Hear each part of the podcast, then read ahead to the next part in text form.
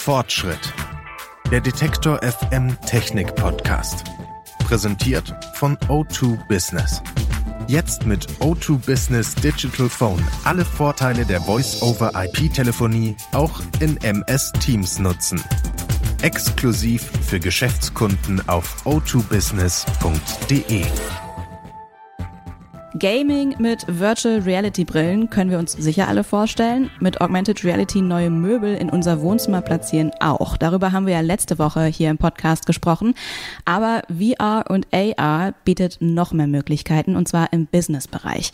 Dort werden VR-Brillen von einigen Firmen auch zu Schulungs- und Trainingszwecken eingesetzt und auch im Marketing. Und wie das aussieht, lasse ich mir von Sohail Ahmad erklären, Leiter vom Marketing und Vertrieb beim VR- und AR-Softwareunternehmen World of VR in Köln. Hallo Sohail. Hallo, hi. Wie muss ich mir Schulungen bzw. Trainings mit VR-Brillen vorstellen? Sind das dann virtuelle Meetingräume, äh, in denen Hologramme an einem Tisch sitzen, äh, wie man das aus Filmen kennt, oder wie sieht es aus? Zum Beispiel, aber es gibt verschiedene Möglichkeiten, das darzustellen. Also man kann sich zum Beispiel in einem Raum treffen mit mehreren Personen, die sieht man dann in Form eines Avatars, der so ähnlich aussieht wie die reale Person. Man kann aber auch per VR direkt in das Training einsteigen. Das heißt, man setzt sie auf, startet die Anwendung und ist dann direkt im Stadtwerk, kann das zum Beispiel sein. Oder man ist an einer Anlage oder einer Schaltanlage beschäftigt, wenn man jetzt ein Hochspannungselektriker ist. Ähm, das ist immer sehr, sehr unterschiedlich. Grundlegend kann man da sagen, man kann sich die Umgebung und wie die Umgebung mit einem interagiert und genau andersrum so gestalten, wie man es eigentlich möchte. Und wenn ich dann zum Beispiel Elektrikerin in einem Hochspannungswerk bin, ist es dann wie so eine Art Spiel, in dem ich dann lerne, wie mein Job funktioniert oder wie sieht das dann aus? Genau, man zeigt zum Beispiel die Abläufe, was man zu beachten hat, wie bei einem echten Training auch. Das ist eben nur virtuell. Äh, man kann natürlich auch mit Gamification arbeiten. Man kann die Inhalte, man kann das Training spielerisch gestalten und ähm, entsprechend auch etappenweise. Man kann aber auch ähm, sagen, okay, man trifft sich jetzt mit einem Coach äh, in der VR-Umgebung und der führt einen da entsprechend durch. Das Besondere jetzt hierbei ist, man kann eben gefährliche Szenarien so darstellen, wie sie auch wirklich sind. Hat man jetzt zum Beispiel eine falsche Schaltung bedient, dann ähm, wird es einfach knallen. In echt ist es schwer, das zu zeigen, aber dann in VR kann man da wirklich einen lauten Knall einbauen. Man kann zeigen, was passiert. Oder wenn jetzt ähm, bei einem Kran, wenn dann Sachen jetzt runterfallen. Das ist halt in real ein bisschen schwieriger darzustellen, auch ein bisschen gefährlich. Aber in VR kann man das halt machen. Dann kann man es umso besser nachvollziehen. Und ist das Ganze dann dezentral oder sind die Schulungsteilnehmerinnen und Teilnehmer und Coaches alle noch im selben Raum? Das kommt auch immer darauf an. Also wir haben jetzt zum Beispiel ähm, das Thema Arbeitssicherheit jetzt gerade. Also da wird es so gemacht, dass man sich ähm, zum Beispiel zusammentrifft in einem Raum. Und da hat jeder seine VR-Brille auf. Es gibt aber auch die Möglichkeit, dass jeder von sich zu Hause aus sich in einen virtuellen Raum ähm, einschaltet und man absolviert das Training zusammen mit dem Coach. Zum Beispiel Vertriebsschulung. Da bietet sich das besonders an. Man kann da sich ähm, das Training anschauen man kann da die Sachen auch alleine absolvieren. Man kann aber dann bei Fragen zum Beispiel in der Gruppe von, ich sag mal jetzt acht Leuten, sich mit dem Coach treffen und dann mit ihm gemeinsam die einzelnen Szenarien durchgehen. Und das von zu Hause aus. Wir haben da auch Kunden, die sind halt begeistert, die müssen sich morgens nicht fertig machen, sitzen im Bett, ziehen die Brille auf und sagen, okay, ne, ich bin jetzt da in meiner Schulung vom Bett aus. Ähm, wir hatten auch welche, die nehmen das sehr gerne auch mit in den Urlaub, weil es halt so Spaß macht. Und dann, ähm, ja, vom Urlaub aus müssen die aber die VR-Brille anziehen, muss man sich ja nicht fertig machen und sitzt mit seinem Avatar dann mit den Arbeitskollegen da zusammen und macht das Training. Wenn man dann diese Trainings dezentral macht, hat ja auch einen Umweltaspekt. Die Teilnehmerinnen und Teilnehmer müssen nicht mehr zu dem Ort reisen, äh, eventuell auch nicht mehr ins äh, Flugzeug steigen. Aber das Ganze könnte man ja auch und wird wahrscheinlich auch noch viel gemacht per Videokonferenz machen. Das kennen wir aus der Pandemie jetzt wahrscheinlich zu Genüge. Welchen Vorteil würdest du sagen, haben VR-Brillen im Gegensatz zu Videokonferenzen? Im Prinzip ist es das Immersive, dass man da komplett in diese Welt einsteigt. Ich sag mal, bei einer Videokonferenz ist man, ich sag mal, vielleicht bei sich zu Hause, in der Küche, man hat alles mögliche an Ablenkungen zum Beispiel. Wenn man jetzt aber in VR eintaucht, dann ist man entsprechend in der Umgebung, wo man auch arbeiten würde. Das heißt, man ist dann in einem Umspannwerk.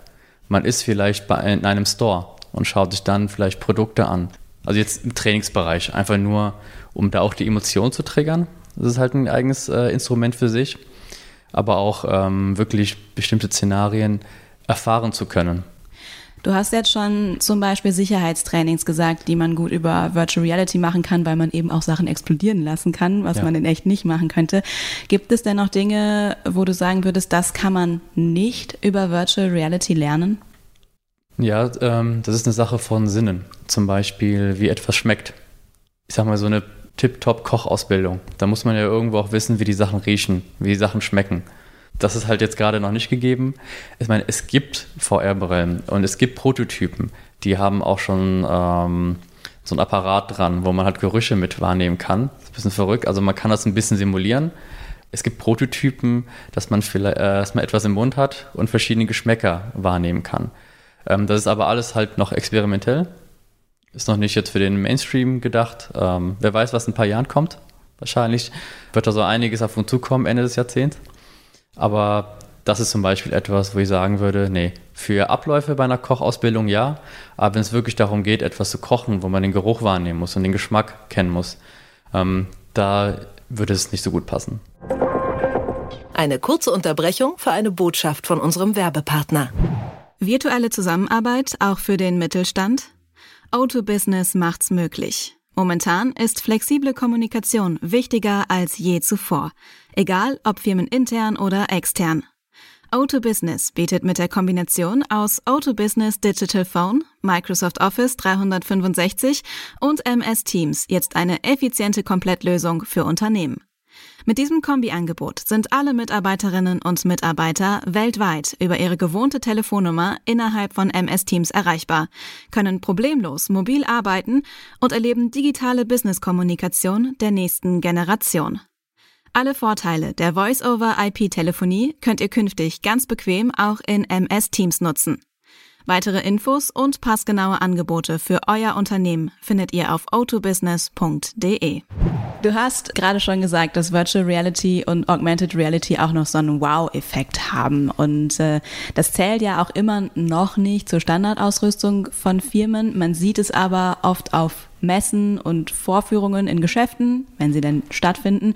Es funktioniert also auch ganz gut im Marketing oder ist es eher noch eine vergleichsweise teure Werbesache, vielleicht auch im Vergleich zum klassischen Flyer? Es ist definitiv teurer als ein Flyer. Beim Marketing geht es ja auch irgendwo im Kopf des Kunden zu bleiben und eine komplette Experience zu schaffen, ne? Customer Experience eben. Und wir merken auch, es gibt ja Showrooms, es gibt ähm, Messestände und da investiert man so viel Geld, damit man ein gewisses Erlebnis erschaffen kann. Und wirklich mit einem guten Gefühl oder mit einem überzeugenden Gefühl wieder zurückgehen. Und im VR macht im Prinzip nichts anderes. Man zieht die Brille auf und man ist komplett in der Welt, die man dann für den Kunden zum Beispiel ne, konzipiert hat. Nehmen wir jetzt die Kleidungsbranche. Haben wir da jetzt Kleidung ähm, für die Herbstkollektion? Wieso nicht ein Herbstszenario? Mit Bäumen und den Herbstfarben und vielleicht ein bisschen Regen oder vielleicht auch nicht, ne? je nachdem. Das ist halt was ganz anderes, als ähm, in einem Raum, einem abgeschotteten Raum irgendwo drin zu sein, wo man da das ganze Geld investiert um eine gewisse Welt zu schaffen, wenn man es auch eben virtuell kreieren kann, unabhängig von den physischen Gesetzen.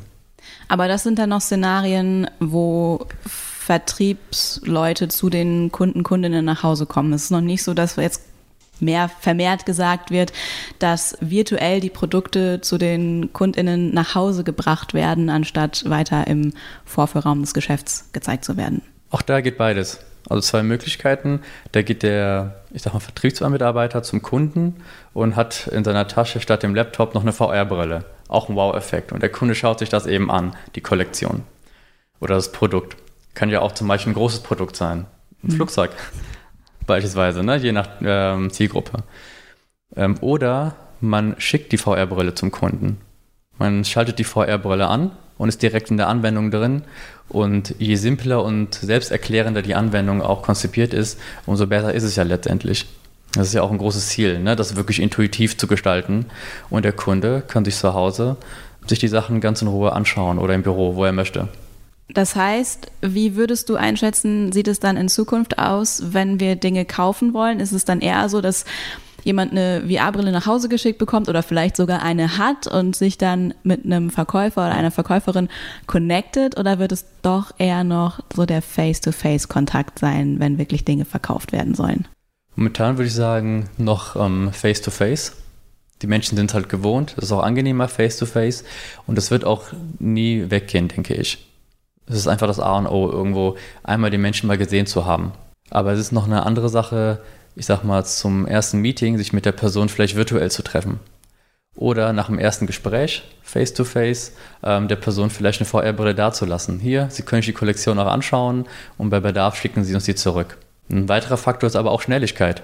Hat man jetzt einen Kunden im Ausland, ähm, bevor man da jetzt zum Beispiel hinfliegt, extra schickt man ihm die VR-Brille und sagt, die kriegen Sie jetzt schon mal und wir sehen uns dann nächste Woche beispielsweise. Also es ist eine andere Geschwindigkeit irgendwo. Aber das kommt immer, haben wir gemerkt, ähm, auf die Branche an irgendwo.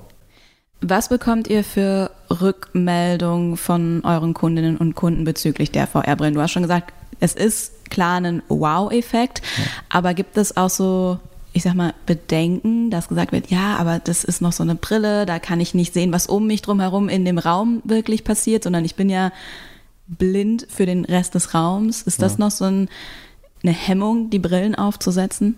Ist auch verschieden, also von Zielgruppe zu Zielgruppe. Am Anfang war zum Beispiel die Angst, okay, jetzt ähm, bin ich im Raum und ich habe Angst, jetzt gegen den Fernseher zu laufen, wenn ich mich bewege. Aber dafür gibt es jetzt bestimmte, ähm, also VR-Brille haben diese virtuellen Gitter. Man kann vorher den ähm, Bereich festlegen und bevor man jetzt Richtung Fernseher läuft, wird einem das virtuelle Gitter angezeigt und dann weiß man, okay, da gehe ich jetzt nicht äh, einen Schritt weiter. Ansonsten gibt es natürlich auch das Thema Motion Sickness. Menschen sagen, hey, wenn ich die VR-Brille auf habe, ähm, es gibt immer so einen ganz kleinen Prozentzahl an Menschen, die sagen, ja, da wird mir vielleicht schlecht. Aber da kommt es auch darauf an, wie man die Anwendung ähm, konzipiert. Dass dann keine, wenn, gut gemachte Anwendungen haben keine Latenz. Das ist ja einfach, wenn man nach links schaut, aber das Unterbewusstsein weiß, ah, das Bild ne, hat Verzögerung von ein paar Millisekunden. Das ist einfach dann gute Programmierarbeit, dass man darauf achtet. Und man kann auch ein bisschen tricksen. Das heißt, bevor man jetzt in VR, ich sag mal, das Gefühl hat, man läuft, aber in Wirklichkeit läuft man gar nicht, kann man sich von A nach B teleportieren. Also da gibt es verschiedenste Möglichkeiten, ähm, diese ganzen Sachen wie Motion Sickness eben auszuhebeln. Eine Sache, über die wir jetzt noch nicht gesprochen haben, ist der Einsatz von Augmented Reality in Schulen. Das macht ihr hier auch. Wie gut funktioniert das denn schon? Es das heißt ja auch immer, die Digitalisierung an deutschen Schulen ist eher mau. Ja, das kann ich so bestätigen. Definitiv. Ähm, die Erfahrung haben wir auch gemacht und wir arbeiten da auch hauptsächlich mit Augmented Reality, weil das kann man mit dem Smartphone, mit dem Tablet darstellen. Und das hat meistens auch jeder Schüler oder jeder Lehrer. Ne, irgendwo ein Smartphone Einige Schulen sind auch schon mit Tablets ausgestattet oder können sich diese entsprechend leihen. Und ähm, da merken wir auch, wie begeistert die Leute sind. Eben wirklich so ein Objekt, sagen wir mal den Big Ben. Den Big Ben in 3D mitten im Klassenraum zu sehen und wirklich drumherum zu laufen. Oder man ähm, hat ein Buch vor sich und da wird jetzt beispielsweise das Auge oder das Herz ne, äh, erklärt. Und man kann dann einfach mit seinem Smartphone äh, bzw. mit der App dann drauf zeigen und sieht dieses Herz über dem Buch vor sich in 3D projiziert. Man sieht, wie es schlägt, man kann damit interagieren, man sieht, wie es von innen aussieht. Man versteht einfach die Zusammenhänge besser. Und könnt ihr was sagen über den Lernerfolg? Sind die Schülerinnen und Schüler dann wirklich konzentriert auf die Inhalte oder sind die eher noch, ich sag mal, abgelenkt von der fancy neuen Technik? Beides. Das ist ja auch der Vorteil, dass sie abgelenkt sind von der Technik, weil die Technik zeigt ja gerade den Lerninhalt. Also dieser Wow-Effekt, wenn man da motiviert ist und Spaß dran hat, dann nimmt man die Sachen ja noch besser auf. Diese, das manifestiert sich ja besser einfach im Kopf. Und wenn man dann sich mit Spaß ein Objekt sich anschaut, ich sag mal jetzt äh, Big Ben oder bestimmte Lerninhalte, dann bleibt das auch besser im Kopf. Das lässt sich super kombinieren. Ich glaube, dann würde ich auch wieder liebend gerne zurück zur Schule gehen, wenn das bei meiner Schule damals schon so gewesen wäre. Vielen Dank dir für die Erklärungen, Suhail. Sehr gerne. Workaround. Stellt euch folgendes Szenario vor. Ihr googelt ein Problem und in einem Forum gibt es tatsächlich jemanden, der oder die das gleiche Problem hat. Damit ihr mitdiskutieren könnt, müsst ihr euch aber ein Konto anlegen. Aber nur für dieses eine Problem nochmal ein Konto anlegen, also noch ein Dienst mehr, der eure Mailadresse hat. Das muss nicht sein. Wenn ihr euch wirklich sicher seid, dass der Dienst eure Mailadresse nicht braucht, zum Beispiel um euch im Fall des Falles ein neues Passwort zuzuschicken, dann nutzt einfach eine Wegwerf-Mailadresse. Der bekannteste Dienst ist wohl 10-Minute-Mail. Hier bekommt ihr eine Mailadresse aus wahllosen Buchstaben und Zahlenkombinationen zugewiesen. Die Mailadresse ist, wie der Name schon sagt, 10 Minuten gültig. Wenn ihr sie doch mal länger braucht, dann könnt ihr sie aber kurzfristig verlängern.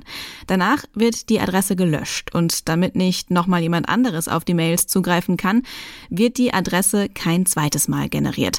Und solange ihr mit einer Wegwerfmail keine Straftaten begeht, sind die Wegwerfmailadressen auch legal und ihr schützt euer Konto vor Spam. Mit diesem Tipp verabschiede ich mich für diese Woche. Wenn euch der Podcast gefällt, dann lasst uns gerne eine Bewertung da, zum Beispiel ein paar Sterne bei Apple Podcasts.